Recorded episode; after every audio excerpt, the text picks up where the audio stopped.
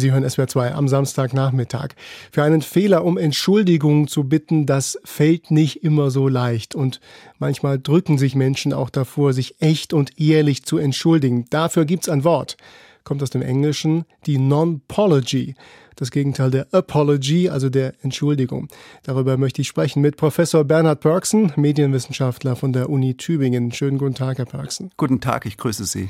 Seit wann ist denn das Wort Non-Pology bei uns im Deutschen öfter zu hören oder zu lesen?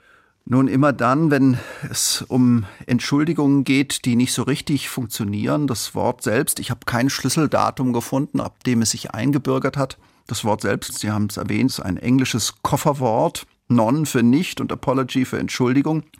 Und es geht eigentlich, wenn man es übersetzen würde, um so etwas wie die Pseudo-Entschuldigung. Es ist ja sehr schwierig, zumal im öffentlichen Raum, sich auf eine Weise zu entschuldigen, die glaubwürdig ist. Es gibt eine Anforderung in Richtung des Authentischen, aber auch sich auf eine Weise zu entschuldigen, das ist der eigentümliche Balanceakt, die einem dann doch nicht zu sehr selbst schadet. Das heißt, es gibt immer auch eine strategische Komponente des sich öffentlich Entschuldigens und Non-Pology beschreibt im Grunde genommen so etwas wie eine eigene Gattung, eine eigene Form.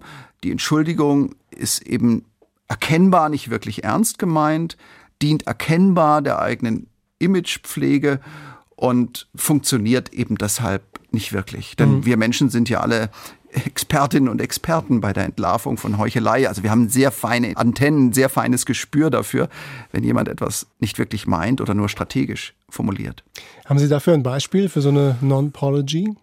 Ja, der Bahnvorstand hat mal im Sommer 2022 eine Mail verschickt an unterschiedliche Bahnkunden, in der es heißt, ich zitiere mal, wir bieten Ihnen zurzeit nicht die Pünktlichkeit und Zuverlässigkeit, die Sie von uns erwarten, beziehungsweise die unseren eigenen Ansprüchen entspricht. Dies bedauern wir natürlich sehr.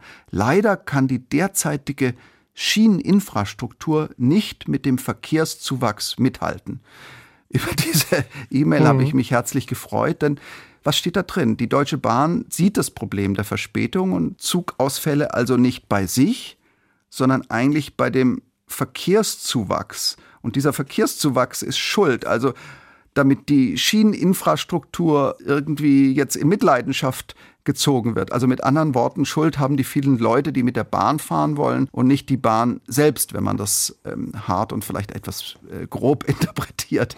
Und das wäre so ein Beispiel für eine Pseudo- oder eine nicht Entschuldigung. Ich kann Ihnen noch eine andere nennen, wenn Sie mhm, wollen. Ja, gerne. Die einstige RBB-Intendantin Patricia Schlesinger stellt sich mit folgenden Sätzen vermeintlich vor ihre Mitarbeiterinnen und Mitarbeiter und vor den Sender. Da geht es ja um Verfehlungen und den Verdacht, Gelder nicht korrekt ausgegeben zu haben und so weiter und so fort. Und da sagt sie, aktuell steht nicht mehr die Leistung des Senders im Vordergrund, sondern es geht nur noch um mögliche und angebliche Verfehlungen der Intendantin.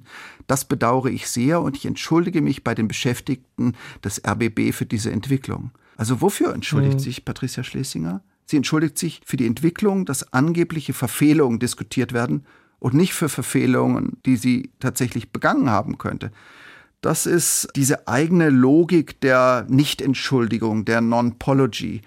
Also eigentlich müssten sich ja dann die Kritiker entschuldigen, die die Debatte erst losgetreten haben, unter denen jetzt der arme RBB und auch Frau Schlesinger leiden. Also sie sehen das Vertreter und sie sehen auch noch was anderes. Oft ist es bei diesen öffentlichen Entschuldigungs- und Reuebekundungen der Fall, dass eigentlich die PR-Strategen und die Juristinnen und Juristen mitlesen. Deswegen merkt man, dass man also hier nicht authentisch vom Herzen her spricht, sondern dass es eigentlich wesentlich strategisch motiviert ist. Mhm. Also Sie sprechen die juristische Komponente an. Also so eine Entschuldigung könnte womöglich auch als Schuldeingeständnis gewertet werden. Vielleicht deshalb auch diese Vorsicht. Ja, das kann durchaus sein. Und interessant, nebenbei bemerkt, es gibt also in den USA längst eigene gesetzliche Regelungen, die besagen, dass eine Entschuldigung im Falle einer Klage nicht als Schuldeingeständnis gewertet werden soll. Und das heißt natürlich klar, im öffentlichen Raum hat das Kommunizieren immer eine hochstrategische Komponente. Es ruiniert aber natürlich die Aura des Authentischen. Mir fällt eigentlich unwillkürlich auch die Politik ein bei dem Wort Non-Pology. Denken wir nur mal an die vielen Rücktritte, wenn irgendwas rausgekommen ist. Dann heißt es doch immer, eigentlich haben die alle Unrecht, aber ich trete zurück, um das Amt nicht zu beschädigen. Also auch eine klassische Non-Pology. Ja, man schiebt die Schuld möglichst weit von sich weg, versucht sie zu bagatellisieren, verwendet Passivkonstruktion, Fehler wurden gemacht oder Verallgemeinerung, ich habe mich in Putin wie viele andere auch getäuscht. Oder Relativierungen, Donald Trump, der sich für seine frauenfeindlichen Äußerungen vermeintlich entschuldigt, um dann sofort Bill Clinton, der angeblich viel schlimmer ist, und Hillary Clinton anzugreifen. Oder irgendein Unternehmen wie Adidas bezahlt im April 2020 keine Mieten für Ladengeschäfte und rudert erst nach heftiger Kritik zurück und äh, sagt dann, ich zitiere nochmal, die Entscheidung von Vermietern unserer Läden, die Stundung der Miete für April zu verlangen, wurde von vielen von ihnen, den Kundinnen und Kunden, als unsolidarisch empfunden. Ihre Meinung ist uns wichtig und ihre Meinung ist eindeutig. Sie sind von Adidas enttäuscht. Also hier wird so eine große Kontroverse unter den Kundinnen und Kunden behauptet, die es so gar nicht gegeben hat. Das ist auch eine Form von der mhm. eigentlichen Sachfrage und von der eigentlichen Schuldfrage abzulenken. Jetzt haben wir uns äh, wirklich sehr kritisch auch mit der Non-Pology auseinandergesetzt. Ich will noch mal einen anderen Blick werfen, vielleicht einen positiven Blick. Also wir lügen doch alle mehrfach am Tag, nennt man manchmal Notlüge, dient auch dazu, um Konflikte zu vermeiden, beruflich, privat. Wir kennen alle diese Fälle. Könnte Non-Pology in Einzelfällen zumindest auch sowas sein wie eine Notentschuldigung, die eigentlich positiv zu sehen ist? Nun, ich glaube, man kann dieses Verständnis entwickeln und sagen, es ist aus der Not geboren. Man möchte den Fehler nicht eingestehen, man möchte die eigene Schuld minimieren. Und man kann diese Form von Verständnis entwickeln. Ich glaube trotzdem, dass eine kritische Öffentlichkeit diese Technik wiederum kritisieren und dekouvrrieren muss.